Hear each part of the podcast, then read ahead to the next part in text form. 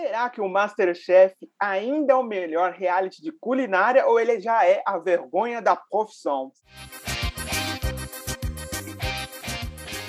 Seja muito bem-vindo ao Eles que Lutem e hoje a gente vai polemizar e falar tudo sobre esses realities culinários, comidas e eu sou o Gabriel Augusto e não estou sozinho, estou com ela. Tudo bem, Mari? Tudo bem, Gabs. Todo esse assunto vai me deixar com muita fome, assim como sempre quando eu assisto esses programas assim de culinária, eu assisto e morro de fome. Mas eu não vou passar fome sozinha, porque hoje temos convidados especiais.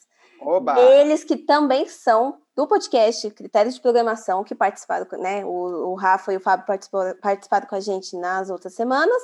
E hoje temos João e Jefferson. Tudo bem, pessoal? Aí. Olá, Sejam... pessoal, tudo bem? Sejam Olá, muito bem-vindos. Sejam muito bem-vindos. A gente está muito feliz de receber vocês e polemizar, viu? Eles deram até é, o tema para a gente. Vamos falar de reality culinário, vamos falar de comida, porque agora já passou Power Cup, já passou No Limite. Vamos focar em Masterchef. Eu já quero polemizar aqui. João, o Masterchef, Oi. na sua opinião, ainda é o melhor reality de culinário ou já foi ultrapassado por algum outro programa? Eu não queria queimar a pauta, de cara, porque eu acho que ele continua sendo. Oh. Ele é o melhor e o maior também.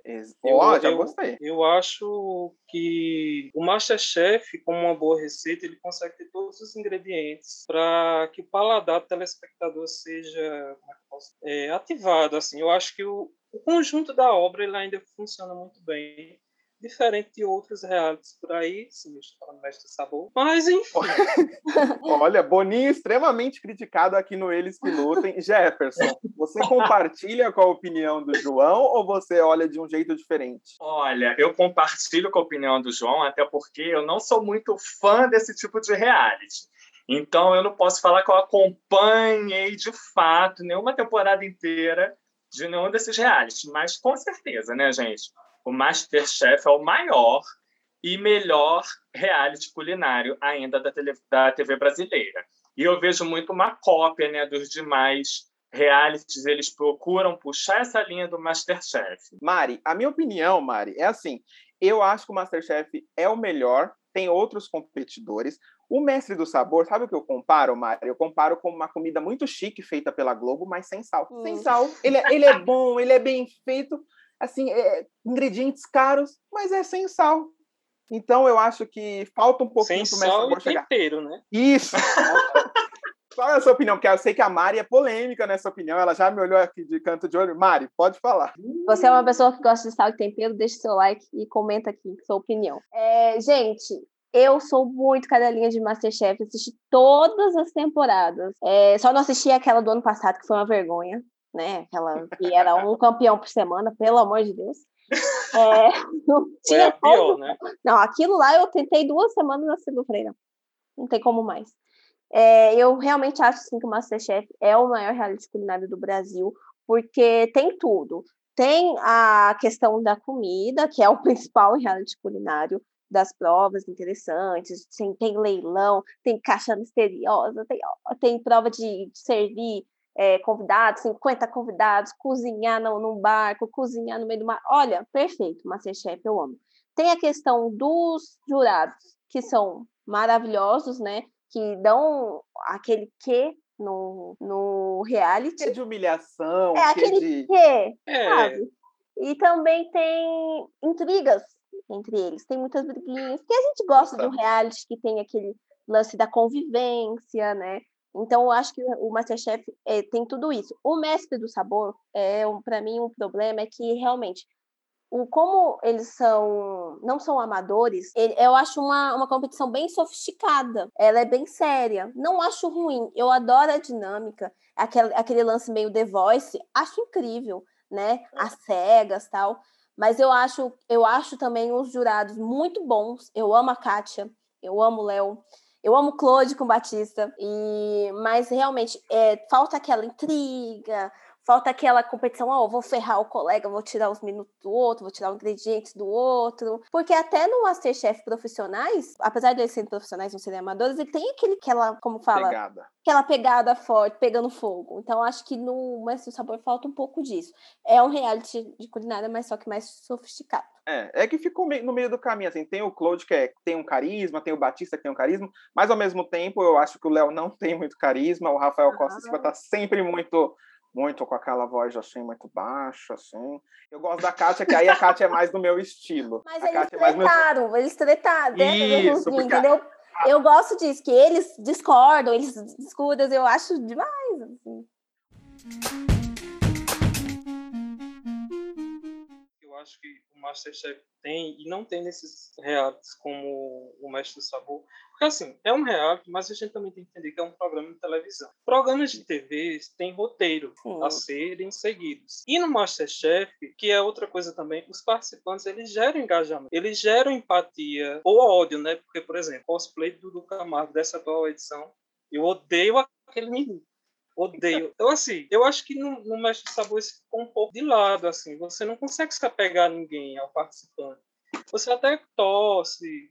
É, eu até estava vendo que o final postaram lá no Twitter anunciando e teve pouco engajamento nos comentários do anúncio. Então, eu acho que isso, isso o Masterchef tem que o Mestre de Sabor não tem, por exemplo. Que outros realities do SBT também não tem. Porque, assim, eu adorava o Bake Off, uhum. também é um reality culinário, mas eles gravam tudo de uma vez. Então não tem a, a expectativa que se cria. Fica torcida. frio, né? É, fica frio demais. É, eu acho que a Mari tocou num ponto importante sobre o Mestre de Sabor, que falta essa questão do reality, da intriga, né? A gente quer ver isso, gente. A gente quer entretenimento, quer ver o barraco, quer ver treta, quer ver a confusão. E falta isso, né, no Mestre de Sabor. É muito bandeira branca, ai, tá tudo lindo, né? E falta essa, que é um ponto que a gente retoma lá no No Limite, que faltou também, né? O barraco, a convivência. Eu acho que o Mestre de Sabor peca nesse mesmo ponto lá do No Limite, que o Fábio e o Rafael falaram com vocês. Falta é, isso, né? o barraco. A gente quer ver isso. Eu acho que muita. Exatamente, não. Perfeito o que vocês falaram. Eu acho que muita gente elogia o Boninho com razão pelo trabalho que ele faz no BBB, mas o quanto disso é do Boninho e quanto disso é do Thiago Leifert que gera essa competitividade.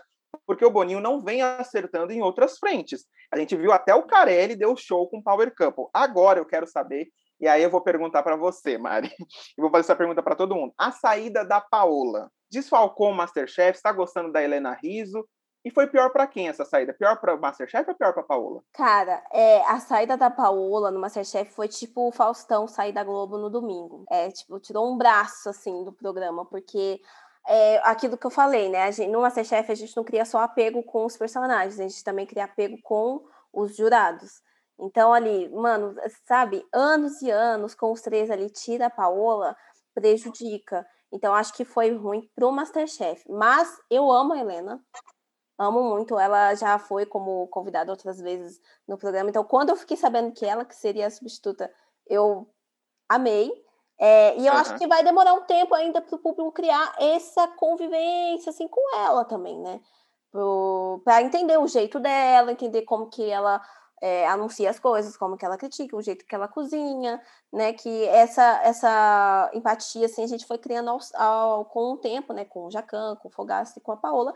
Então a Helena vai, assim, nessa temporada a gente ainda vai entender como ela é e na próxima já vão estar acostumados já. De descobrir o personagem, né? Eu quero chegar para o João e, e perguntar assim, a saída da Paola foi pior para quem, João? Porque, assim, querendo ou não, todo mundo falou, nossa, daqui a pouco a Paola tá na Globo, a Paola vai alçar voos, mas assim, no final das contas, eu, eu sinto um pouco foi ruim para Paola e também ruim para o programa. O que, que, você acha? Eu concordo com a Mário, eu acho que foi um pouco ruim para a Paola, foi ruim para o programa, mas eu paguei a língua, porque eu gosto da Helena Riz, eu acho que ela trouxe um frescor que era algo que o programa estava precisando. Como a Mário falou, a última temporada foi um horror.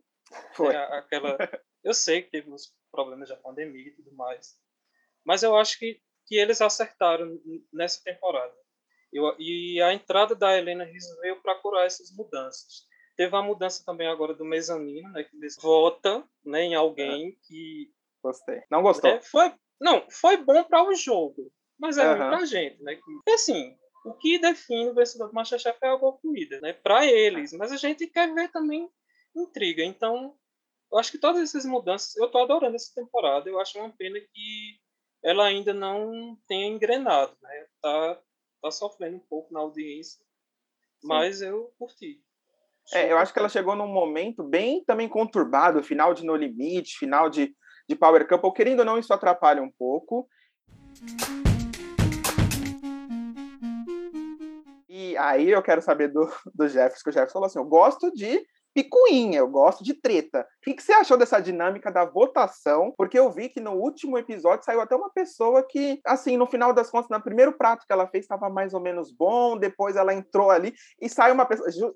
Vai ter muitas injustiças, e isso também é bom, porque às vezes você sabe no meio do jogo quem vai ser o campeão. O que você achou dessa dinâmica de votação? Jefferson, você falou que quer treta. É, é, é assim, né? É, essa questão da votação, da saída da Paola, né? Sempre é bom para dar uma renovada, né? É, no formato, enfim. Só que a gente tem uma certa dificuldade, né? Pelo menos no início, para é, se adaptar, né, e tal. E a questão da votação é aquilo, né? Tem tudo para polemizar com essa questão, né? Vamos ver como que vai ficar. Espero que saia bastante picuinhas. e você está gostando assim da Helena, por exemplo, da Helena Riso? Você gostou dessa entrada, dessa mudança? Você acha que foi bom a Paola ter saído? Foi bom para a Paola ela ter saído ou não? Ah, sempre é bom também, né, alcançar novos voos, né? É... Pode ter sido ruim, né? É, é uma questão de tempo, né? O tempo que vai dizer. Mas é bom para também encerrar ciclos e iniciar novos, né? Acho que é mais uma questão de tempo. O tempo é o vai dar a melhor resposta. É, e eu tô bem empolgado com essa dinâmica do mezanino, viu, Mário? Confesso, confesso que eu adoro essa política, esse. Eu acho que assim, é um programa, por exemplo, se tiver um de famosos, que gostaria de ver Vitube, por exemplo, ali fazendo a política dela no mezanino, seria muito interessante.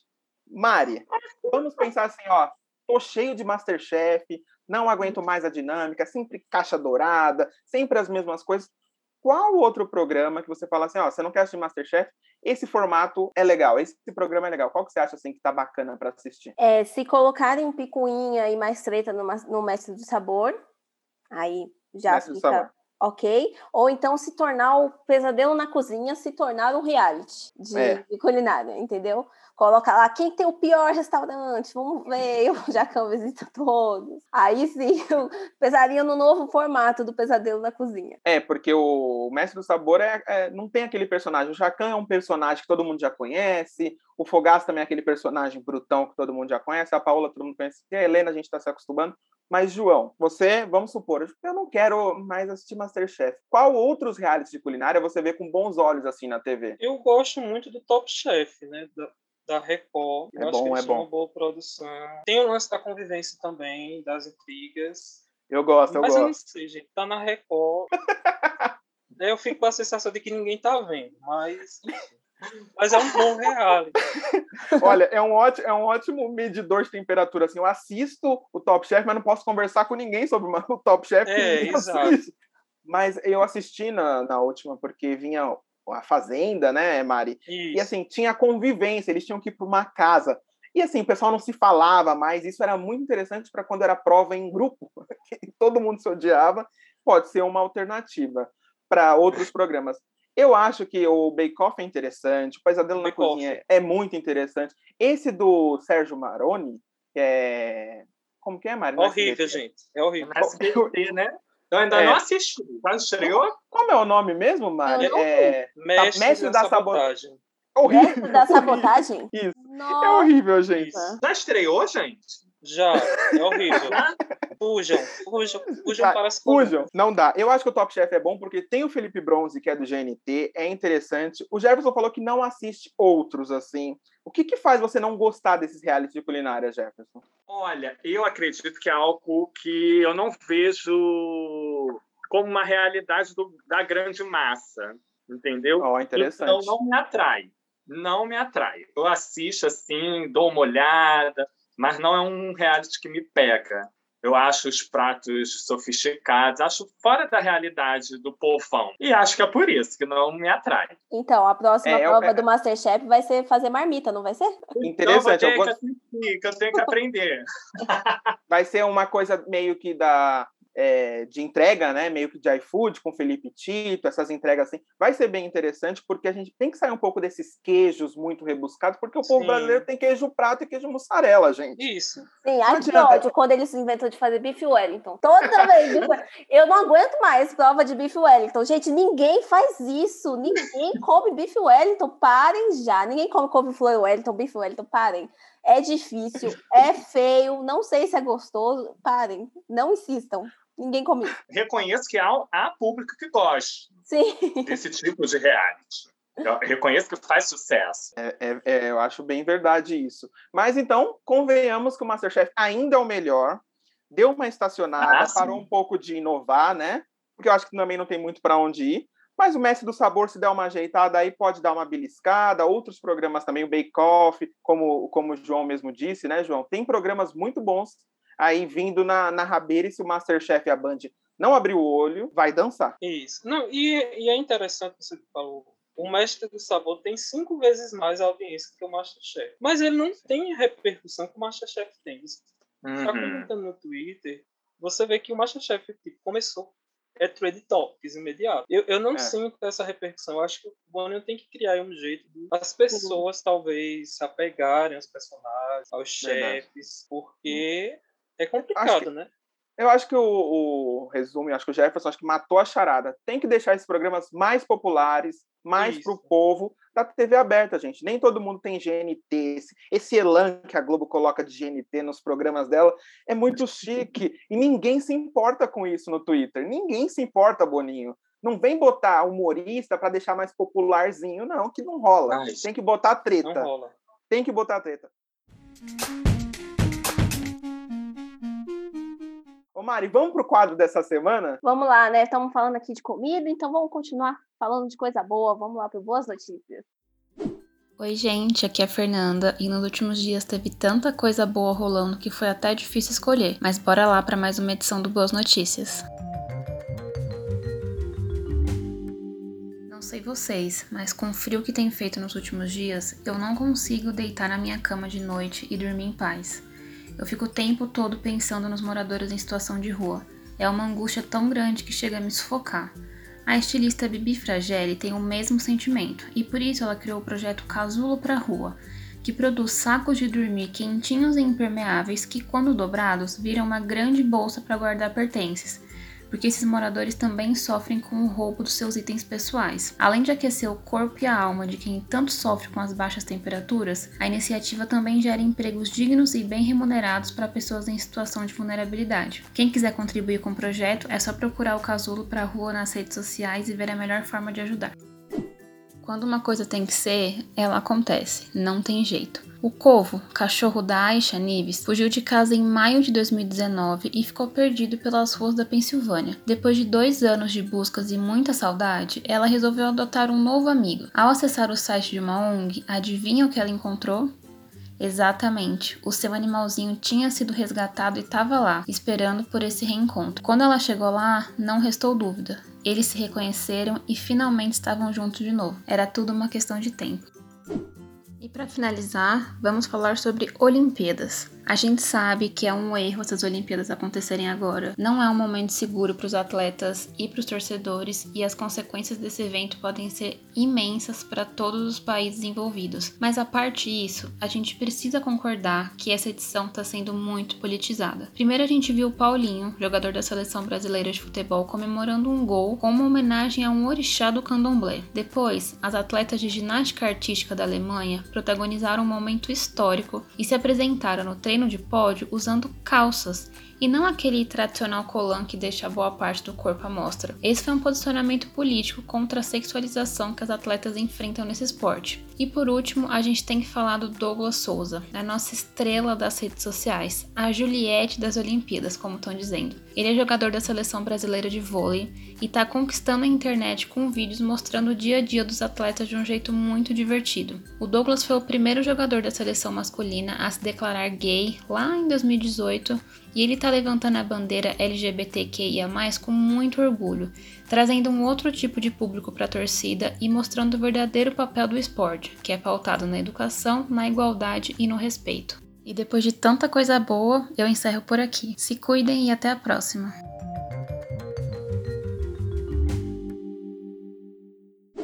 Olha, boas notícias. Uma boa notícia, né, Mari? Depois que a Fernanda disse várias, é essa volta do Masterchef para trazer um, um, frescor. A Helena Riso também é uma boa notícia. Mas outra boa notícia é quem curtiu esse episódio, Mari, pode ir lá no Critérios da Programação e curtir outros episódios sobre TV, novela, não é isso aí? Ah, com certeza. Nós temos 45, acho que são 45, né, João? 46, 46 episódios. 46, que teve o extra. 46, isso. É, 46 episódios de podcast é, critérios de programação, é só você pesquisar no seu agregador favorito que você irá nos conhecer melhor. Exatamente. Você que consumiu esse conteúdo aqui, segue eles lá. Eles já participaram um, uma, a primeira leva do time participou antes com a gente, agora eles participaram, vieram falar. Gente, o bom é que a gente meteu o pau em todo mundo, não perdoa ninguém, não perdoa o Boninho, não perdoa SBT. Principalmente no Boninho, né? É, coitado. coitado. Boninho. Boninho tá com a orelha queimando. Mas é o jeito, né, gente? A gente tá implorando por um programa mais popular, para inovações, e não só inovação de colocar um humorista, né? Então, gente, eu recomendo demais o Critérios, assim, eu ouço lá na academia, eu fico bem informado sobre a televisão, reality show, eu acho que vale muito a pena você sair aqui do Eles Que Lutem e procurar para passar o tempo, né, gente? É sempre bom, né? Então, eu agradeço muito a participação de vocês. Quem gostou desse conteúdo, curte, compartilha, comenta. E ouça também no seu agregador de podcast favorito, segue lá a gente. É isso, né, Mari? Falei de tudo ou não? Falou. Mande sua receita favorita aqui nos comentários. Isso. Quem sabe a gente Quem sabe a gente não faça o prato, né? Quem sabe, né? Eu faço, depois eu aviso vocês. É, a, gente, então, a gente vai fazer o prato e postar nas redes. É. e curta esse episódio, comente esse episódio para ele ser mais divulgado que o Mestre do Sabor que está faltando engajamento. Então, por favor, façam isso com a gente. Muito obrigado pela sua companhia, valeu e fui! Tchau, tchau. Tchau, gente. Gente, muito obrigado, foi maravilhoso. Você acabou de ouvir o Eles que Lutem. Gostou do episódio? Se você gosta desse tipo de conteúdo e quer apoiar o nosso programa, é só clicar em seguir. Assim, você sempre saberá quando sair novos episódios e ainda ajuda a gente sem pagar nada. O Eles que Lutem volta segunda-feira que vem e é produzido por Mari Macei e Gabriel Augusto, com colaboração de Fernanda Pereira e Rafa Henrique. Até mais!